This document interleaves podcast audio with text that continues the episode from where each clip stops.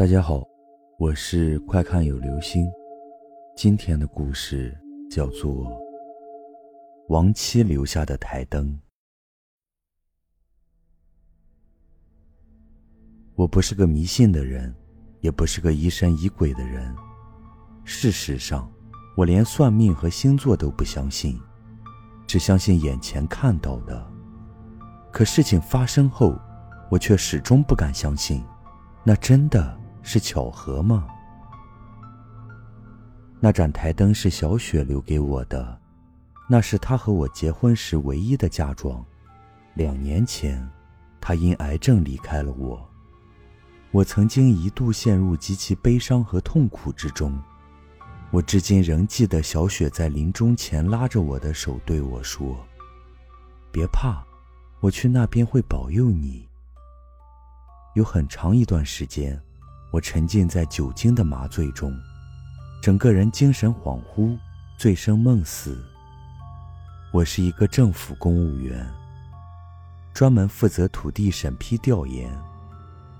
我的状态和情绪影响了我的工作，为此被领导点名批评。王敏就是这个时候走进我的世界。王敏是一家地产公司的总裁助理，工作上。我们一直有业务往来，我承认，她很漂亮，可我从来没有对她有过非分之想。在我心中，小雪依然是我的唯一。那次市委组织的酒会，我又喝多了，我认为我完了，我甚至已经决定破罐子破摔，不在乎了。可就在市委领导即将看见我酒醉疯癫的时刻，王敏救了我。他巧妙地将领导们引到了一边，然后反身回来，将出尽洋相的我送回了家。那晚的月色很好，王敏在小区的花园里狠狠地抽了我一个耳光，他对我喊：“你醒醒吧，懦夫！”我被他镇住了，脸上火辣辣的。月光洒下来，映着他泪水晶莹的脸，我心如刀绞。那之后，我决定从悲伤中走出来。我扔掉了所有能唤起悲伤记忆的物品，只留下了那盏台灯。那是一盏金色琉璃制的台灯，是小雪祖母用过的。小雪一直很喜欢它，每天都擦一擦。它的性能也始终非常好。那么久了，从未出现过故障。王敏利用工作的便利，给我找了一套公寓，二十二层。最初我拒绝，我怕有人误会这是受贿行为。可王敏说：“你交房租、交停车费，跟所有租房的人一样。我不过是做了一次免费中介。”搬家的时候，我只有两包衣服。和那盏台灯，王敏很喜欢它，用手去摸却过了电，疼得眼泪直流。王敏说：“这一定是你前妻留下的，我能感觉出她的敌意。”我觉得扯淡，只是一盏灯，一盏老旧的灯。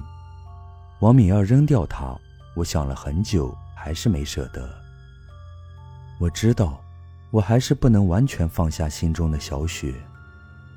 我承认我是孤独的，思念的悲苦无处诉说，内心堆积着伤痛留下的寂寞。王敏陪着我一起逛街、看电影，或者坐在二十二层的落地窗前，在那盏橘黄色的台灯下喝咖啡、听音乐。我的伤痛在他的安抚下慢慢愈合，那段时间，我快乐且温暖着。王敏第一次留下来的那天晚上是他的生日，我们两个开了瓶红酒，一起吹了蜡烛。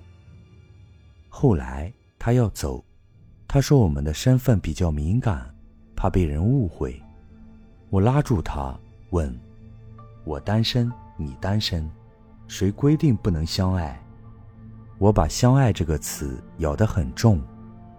他听了，脸红了，一头扑进了我的怀里。就在这时，那盏台灯“噗”的一声灭了。王敏被吓了一跳，可我却不管不顾。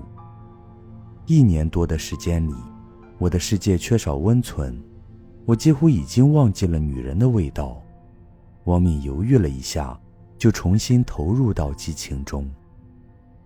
由于搬家不久，那台灯是房间里的唯一光源。我和王敏在黑暗中缠绵了一晚，然后相拥而睡。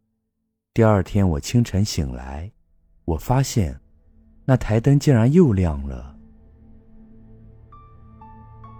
我和王敏的感情很快升温，可让人意外的是，只要我和王敏有一点亲热行为，台灯就会熄灭。等我们分开，它又自己亮起来。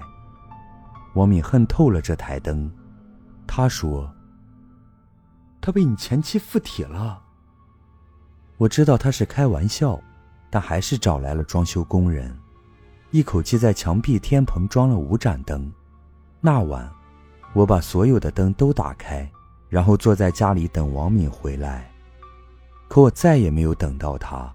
半夜的时候，一个检察院的朋友给我打来电话，他问。你和王敏到底是啥关系啊？我问他，怎么了？他说，王敏出事了。我做梦也没有想到，我不是王敏唯一的男人。事实让我吃惊，除了我，王敏还有两个男人，一个是税务局的科长，一个是质检总局的处长。